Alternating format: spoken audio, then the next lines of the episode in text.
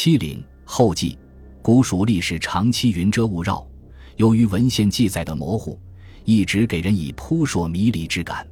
自从有了惊人的三星堆考古发现，终于揭开了其神秘的面纱，露出了古蜀文明璀璨的真容。一九八六年七月十八日，三星堆发现了一号坑；七月二十五日，又发现了二号坑，出土了数量众多的青铜人头像。青铜面具和青铜器物，还有金杖、金面具、各种玉石器以及象牙、海贝等等。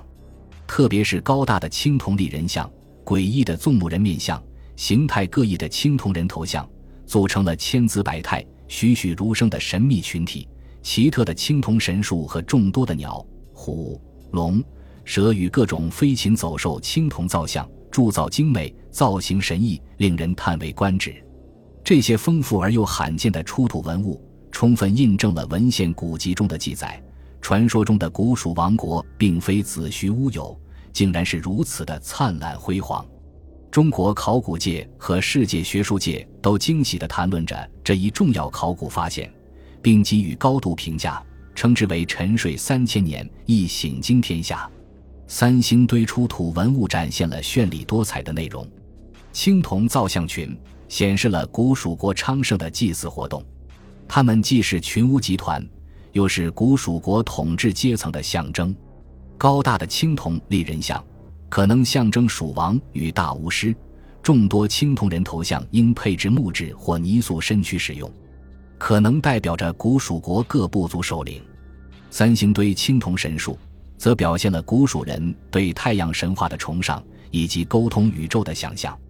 大量玉器。也与祭祀有关。二号坑出土一件玉章上刻画的图案，就描绘了祭祀神山的情景。璀璨的金器，说明古蜀族是世界上最早使用黄金制品的部族之一。陶器数量庞大，类型甚多，用途与数量，充分反映了当时社会农副产品的丰盛。这些都说明了古蜀国手工业与农业生产的兴旺，显示了社会生活的繁荣。三星堆金沙遗址出土的大量象牙，透露出当时蜀地曾有象群栖息的信息，对了解古蜀国的自然环境状况提供了详实的资料。出土的猪、牛、羊、马、鸡、犬等大量动物骨骼遗存，以及青铜水牛头与栩栩如生的青铜公鸡之类，说明古蜀人家畜饲养业已很发达，数量与规模都颇为可观。从历史发展的进程来看，古蜀文明与中原华夏文明各自的不同特色是和农业生产方式密切相关的。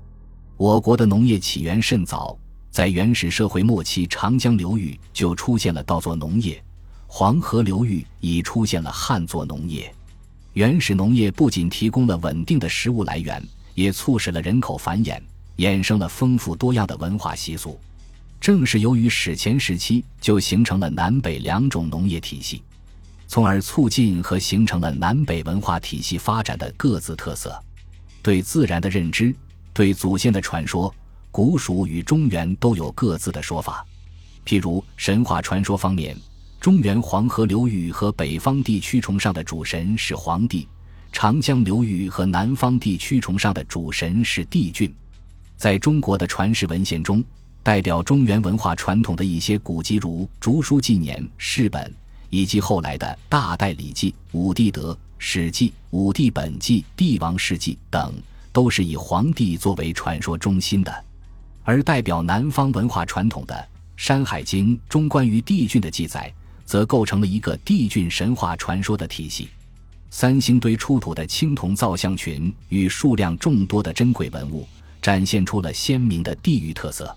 地处长江上游内陆盆地的古蜀国，在当时是一个独立发展、繁荣强盛的王国，无论在政治、经济还是文化上都自成体系。但古代蜀人并不封闭，和黄河流域的殷商王朝以及周边其他区域，在经济与文化上有着源远流长的交往和相互影响。来自于中原王朝的青铜文化。曾对南方地区进行了较为强势的传播，在安徽、湖南三星堆出土的青铜尊与青铜雷就接受了商文化的影响，而古蜀的文化崇尚也对周边区域产生了显著的影响。譬如关于龙的传说和对龙德的崇拜，就与稻作农业密切相关。最早应起源于长江流域和南方地区，曾盛行于古蜀。三星堆出土的青铜神树上就有龙的造型。此外，还有青铜爬龙柱形器以及各种青铜龙首的造型。后来，随着稻作农业由南而北的传播，龙的崇拜也流传到了淮河流域与黄河流域，成为了中华民族的共同崇尚。金沙遗址是继三星堆之后的又一个重大考古发现。出土了太阳神鸟金博士、金冠带、石贵人像、玉器与象牙等大量珍贵文物。如果说三星堆一号坑与二号坑的出土文物展现了殷商时期古蜀文明的辉煌的话，那么金沙遗址考古发现则揭示了商周时期古蜀文明的延续。而在三星堆与金沙遗址的年代之前，成都平原上有宝墩文化等众多史前古城遗址的考古发现。充分说明古蜀文明悠久的历史，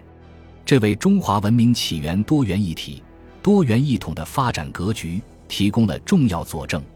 在中华文明起源发展过程中的六大文化区系中，辉煌的古蜀文明高度发达，完全可以同中原殷商文明媲美。三星堆与金沙遗址的重大考古发现，充分说明了中原以外的周边区域并非都是蛮夷落后之区。在中华文明多元一统、多元一体的格局中，都有着各自的重要地位，都发挥了重要作用。正是由于近万年以来这些区系文化的碰撞交融、相互影响、相互作用，逐渐认同、逐渐融合，才有了中华民族根深叶茂的坚实的历史基础，形成了中华文明浑厚、兼容和强劲的凝聚力。也正是由于古蜀文化与中原殷商文化各自所具有的鲜明特色，展现出了长江流域和黄河流域南北两个文化系统的绚丽多彩，并随着相互间的传播影响和交流融合，在中华文明发展史上谱写了青铜时代杰出而又辉煌的篇章。三星堆与金沙考古揭示的古蜀文明，并不单纯是一种辉煌的区域文明。更是中华文明的重要组成部分，是中华文明的骄傲。在世界人类文明发展史上，三星堆与金沙遗址考古发现揭示的古蜀文明，堪称世界东方文明的一颗璀璨明珠。三星堆与金沙遗址考古发现，还揭示了古蜀与南亚、中亚的远程贸易和交流。古代蜀人并不封闭，很早就与世界上很多地区有了经济贸易往来。三星堆出土的大量海贝就来自于温暖的印度洋海域，蜀布与丝绸很早就通过西南古商道销售到了古印度、大夏、阿姆河流域与古罗马。人类文明史的发展并不是封闭的，而是相互交流、影响和促进的结果。中华文明自古以来也是开放的，与世界各国的交流可谓源远流长。三星堆与金沙遗址考古发现就是一个很好的印证。三星堆在相隔三十多年之后，又有了新的重大考古发现，在一号坑、二号坑旁边又发现了六个埋藏器物坑，出土了青铜方尊、金面具、象牙等，特别是发现了丝绸遗迹，充分印证了史籍记载古蜀是最早养蚕和纺织丝绸的部族，成都平原应是中国丝绸的故乡。二零二一年三月二十日是个值得记住的日子。随着中央电视台对发掘现场实况的连续直播报道，三星堆再次举世瞩目，吸引了全世界的眼球。古蜀文明与三星堆、金沙遗址的考古发现，如今已成为非常热门的话题。回顾这些年来，我一直执着于对古蜀历史文化的探讨。对三星堆与金沙遗址考古发现，曾做了较为深入的研究，相继出版过《古蜀的辉煌》《三星堆》《天门丝路上的文明古国》《古蜀金沙》《金沙遗址》《金沙考古》《华阳国志故事新解》等多部学术著述，先后发表了百余篇学术论文，并出版了《古蜀传奇》三部曲《梦回古蜀》《金沙传奇》《武丁悲歌》系列历史长篇小说。作为一位长期文史两栖、坚持勤奋笔耕的写作者，其中的甘苦可谓感受良多。主要还是因为自己喜欢写作和潜心学术研究的缘故，所以能够一直努力，甘于坐冷板凳而自得其乐。研究和写作犹如跑马拉松，所谓一无止境，其实要做的事情还有很多，还需要见贤思齐、脚踏实地、持之以恒，继续耕耘，才能更上一层楼。最近接到中华书局的邀请，尊主整理和撰写了。从三星堆到金沙书稿，在这部书中，我对三星堆与金沙遗址出土文物做了一些学术方面的叹息，叙述了自己的见解和看法，大都是我多年来的研究心得，属于一家之言吧。学术乃天下公器，提倡百家争鸣，可以畅所欲言；研究方法也可以多学科结合。现在做学问的领域与风气比较宽松。这对作者与读者都是值得高兴的。由于篇幅所限，有些论述只能精简，在语言叙述方面，尽可能深入浅出地将学术观点讲清楚、讲透彻。虽然非常尽心和努力了，但也难免会有疏漏，所以希望获得学界同仁们的指正。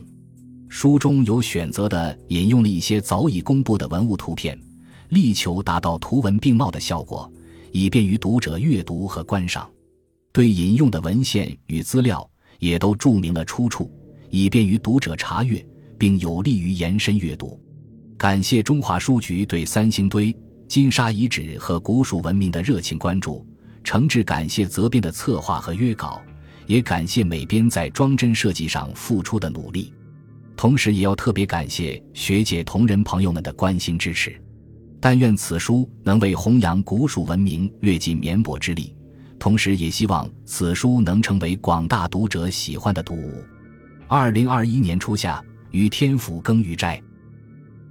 感谢您的收听，本集已经播讲完毕。喜欢请订阅专辑，关注主播主页，更多精彩内容等着你。